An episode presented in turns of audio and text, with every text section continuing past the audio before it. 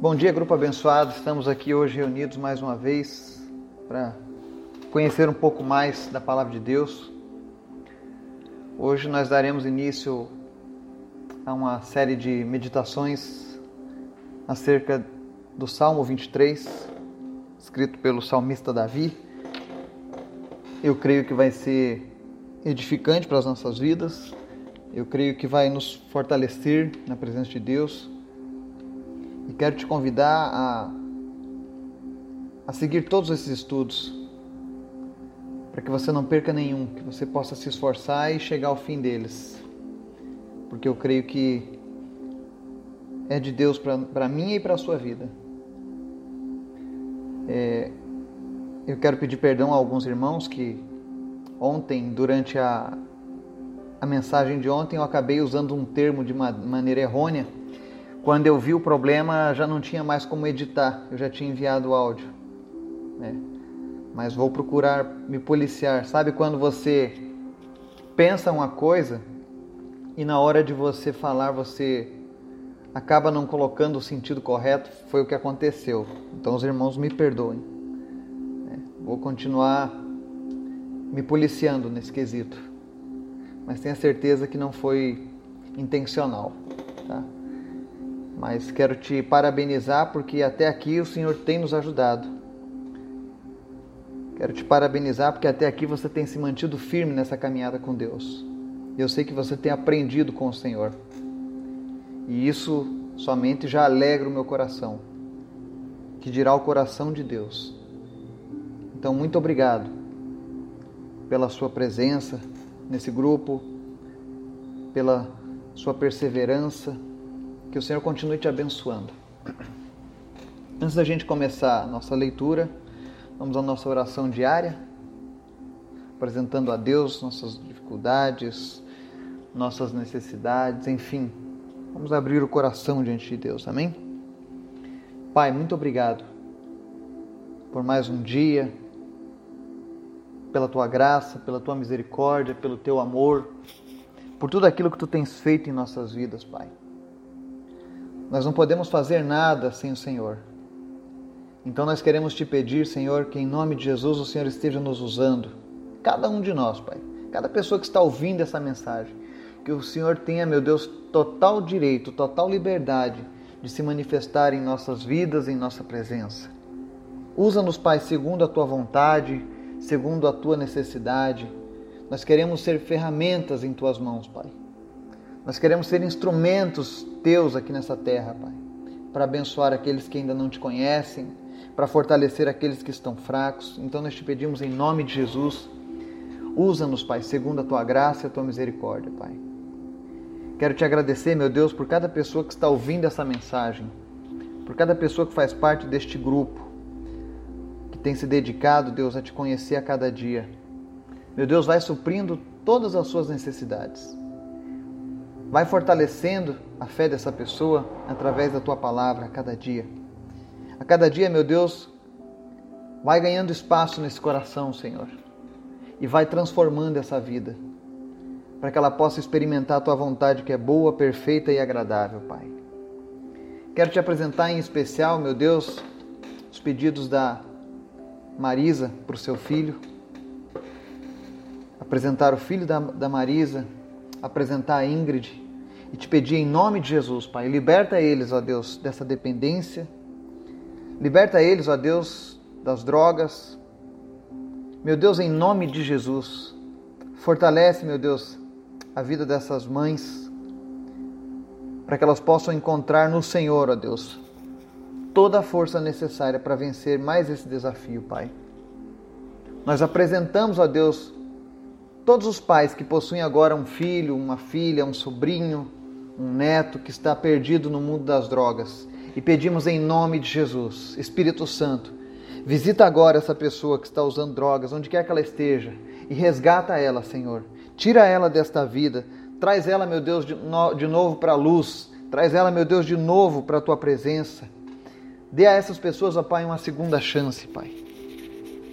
Em nome de Jesus. Que os pais não venham desistir dos seus filhos, Pai. Que os filhos não venham desistir dos seus pais. mas em nome de Jesus aumenta a nossa fé, Pai, para que possamos vencer as dificuldades. Quero te agradecer também, meu Deus, pela vida do Dr. Maicon, do Gillian e do Rezende, que estão se recuperando, meu Deus, da Covid-19. Obrigado, Deus, porque tu tem ouvido as nossas orações, tu tem ouvido o nosso clamor e a tua misericórdia tem alcançado essas vidas, Pai. Continua, meu Deus, concretizando essa cura, essa restauração na vida deles, em nome de Jesus. Também te apresentamos, Pai, e pedimos que o Senhor visite a vida do Laurindo, Pai, que foi retirado do, da sedação.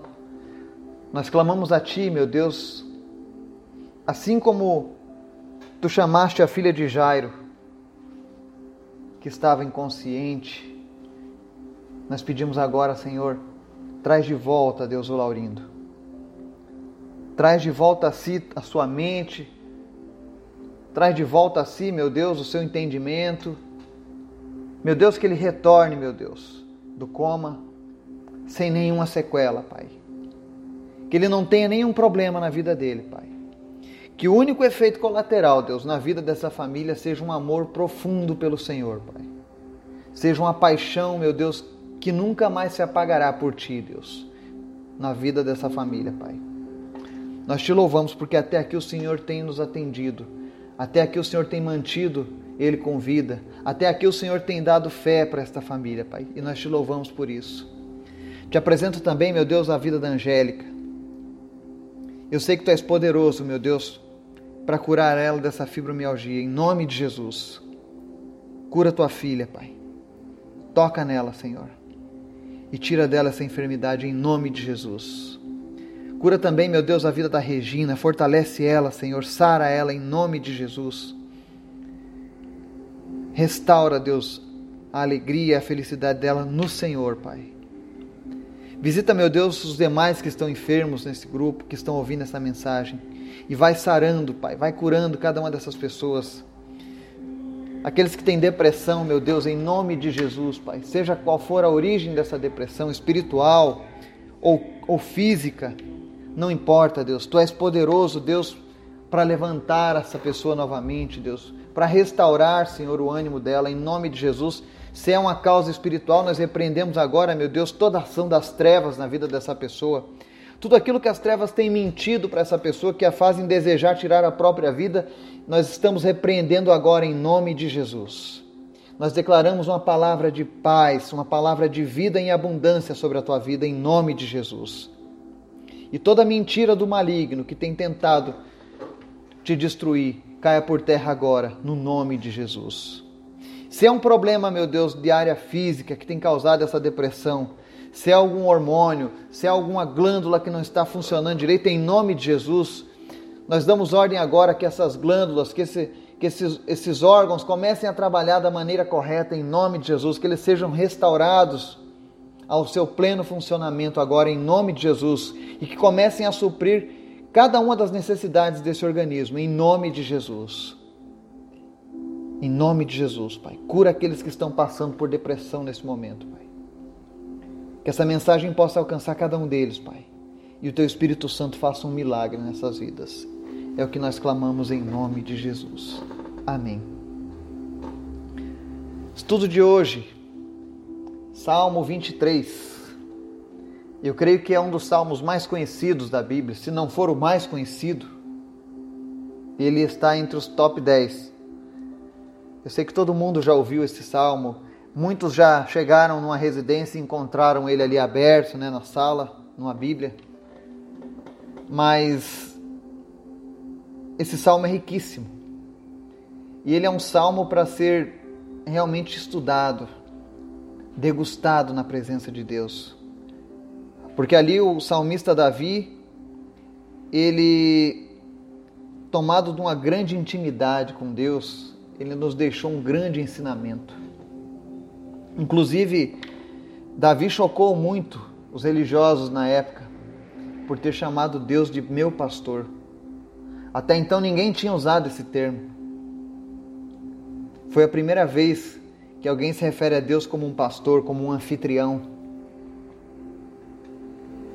E essa ousadia toda só veio porque Davi era um homem que se deleitava na presença de Deus. E ele deixou escrito o seguinte, versículos 1 e 2: O Senhor é o meu pastor, nada me faltará. Deitar-me faz em verdes pastos, guia-me mansamente às águas tranquilas. Olha que interessante. Alguns estudiosos dizem que Davi escreveu isso quando ainda era um menino, quando ainda era um adolescente, cuidando das ovelhas de seu pai. Vale ressaltar que Davi enfrentou leões, enfrentou ursos para proteger as suas ovelhas, ainda menino. E o segredo de Davi sempre foi a dependência de Deus. Provavelmente Davi, após enfrentar algum leão, algum urso e ter tido a vitória, deve ter deitado naquela grama verdinha, pego sua harpa e começou a dedilhar, porque os salmos eram canções e começou a cantar que o Senhor era o pastor dele e nada lhe faltaria. E o Salmo 23 ele, ele nos deixa um ensino de sete coisas que Deus pode suprir na nossa vida, que Ele não deixará faltar em nossas vidas se nós estivermos na presença dEle. A primeira coisa que Deus promete que não faltará, vai ser satisfação em Sua presença. Porque Ele começa: O Senhor é meu pastor, nada me faltará. E aí ele começa a citar as coisas que não faltarão. Ele diz: Olha, deitar-me faz em verdes pastos. Né? Há um estudo que mostra que as ovelhas nunca se deitam até que estejam completamente saciadas da sua fome. Isso mostra que se o Senhor nos faz deitar em verdes pastos, ou seja, significa que o Senhor cuida de nos saciar, de nos satisfazer em Sua presença. De maneira que nós venhamos a deitar, não em, qual, não em qualquer pastagem, mas no verde. A palavra diz aqui que verdes pastos significavam uma grama verdinha, uma grama nova, uma grama abundante, a melhor grama possível para uma ovelha. Isso mostra o cuidado de Deus com as nossas vidas. Ou seja, enquanto nós estivermos em Sua presença, Ele sempre vai garantir que nós estejamos em plena satisfação com Ele. Quer ver um exemplo? Você liga um noticiário e você vai ver aí o mundo sendo destruído, o mundo sofrendo problemas, mergulhado no caos pessoas desesperadas, pessoas com medo, pessoas assustadas, pessoas que não estão nem aí para os outros, só querem saber do seu próprio problema, mas ainda assim estão preocupadas. E você olha para o que a palavra de Deus diz para mim e para você. Ou seja, Deus quer nos fazer deitarmos nesses pastos verdejantes nesse momento. O que, que é isso? Deus quer tirar a gente dessa correria, dessa turbulência do mundo. Não que a gente vai ficar anestesiado ao ponto de não ver os problemas do mundo, mas o que acontece é que o ensino bíblico de Davi nos mostra que a voz de Deus vai falar mais alta que a voz dos problemas. Quem sabe você tem sofrido ligando os noticiários. Eu digo isso porque há uns meses atrás, eu estava muito preocupado, assistindo noticiários a todo momento, procurando notícias sobre o mundo, sobre a política, sobre essa enfermidade que está cometendo muita gente. E chegou num ponto que aquilo entristeceu meu coração. E eu estava conversando com um pastor amigo meu, um homem de Deus, e, e no nosso desabafo, ele disse para mim, ele falou: "Olha, Eduardo, eu todas as manhãs eu não vejo jornal, eu simplesmente eu assim que abro os olhos eu digo obrigado, Jesus, por mais um dia que eu terei. Que esse dia seja melhor do que ontem. Que esse dia seja um dia abençoado na tua presença, ou seja, ele profetizava a bênção para o dia dele e ele disse que isso tinha mudado sua vida. Então desliga um pouco a televisão.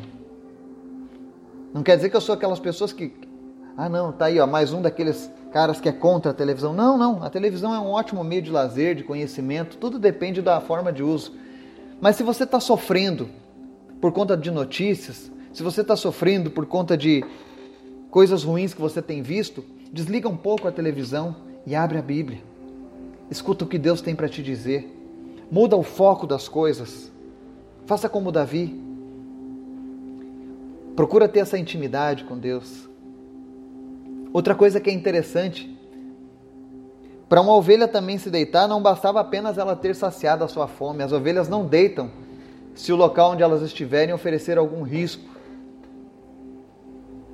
E aqui Davi fala: deitar-me faz em verdes pastos. Olha só. Além de Deus saciar a nossa vontade na Sua presença, Ele também nos oferece proteção. Eu posso falar abertamente que eu tenho vivido a proteção de Deus, o cuidado de Deus nesses dias. E eu sempre digo que se Deus me levasse hoje eu já seria extremamente grato por tudo que eu tive a oportunidade de passar e de viver. Por todos os momentos que eu pude passar na Sua presença, de ver a minha família andando em Sua presença. Isso é uma satisfação que aqueles que amam a Deus encontram nessa caminhada. É você poder deitar à noite e descansar, porque você sabe que Deus está cuidando de você. Nós somos ovelhas do seu pastoreio. A palavra diz também que guia-me mansamente às águas tranquilas. Ovelhas não tomam água em locais de correnteza, só em locais de água calminha, tranquila.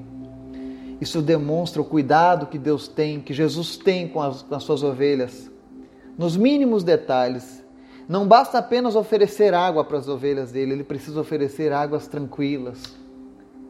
E ele as guia mansamente. Quando nós andamos na presença de Deus, nós somos guiados mansamente. Não é por pressão, não é com violência, não é de maneira autoritária, Jesus não é um ditador nas nossas vidas, pelo contrário, ele, ele, é, ele é o nosso bom pastor, ele nos guia mansamente às águas tranquilas. Ele vai suprir as nossas necessidades básicas e nos vai deixar satisfeitos em Sua presença. Porque quando você tem Jesus, as outras coisas elas perdem o valor. Dinheiro, poder, fama, sexo, tudo isso perde valor quando você está diante da presença de Jesus. A palavra diz que o próprio Jesus se apresenta no Novo Testamento como o bom pastor. Ele diz: As minhas ovelhas ouvem a minha voz e me seguem. Ele é o nosso pastor. E se você não tem tido descanso nesses dias, se você não tem conseguido experimentar ainda esse grau de intimidade com Deus ao ponto de você estar realmente descansando em Deus, eu sei que todos nós temos problemas e como nós temos problemas, eu tenho muitos problemas também. Mas eu nunca deixo esses problemas tomarem o lugar de Deus na minha vida. Quando eles começam a se agigantar, eu me lembro que eu tenho um Deus. Eu me lembro que eu tenho Jesus, que é o meu pastor. E a maior preocupação dele é em cuidar as nossas vidas. Ele diz que de maneira alguma vai lançar fora aqueles que vierem a ele.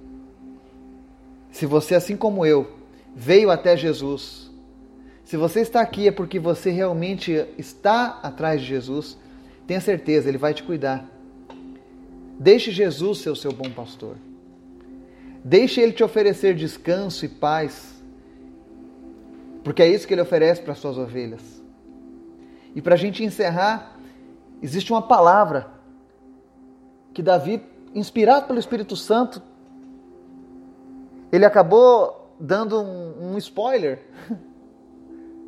né? Ou seja, ele acabou revelando um, algo do futuro que seria dito pelo próprio Cristo. Está lá em Apocalipse 7, versículos 16 e 17, diz assim: ó, Nunca mais terão fome, nunca mais terão sede, nem sol nem calma alguma cairá sobre eles, porque o cordeiro que está no meio do trono os apacentará e lhes servirá de guia para as fontes vivas das águas, e Deus limpará de seus olhos toda a lágrima. Olha que maravilha!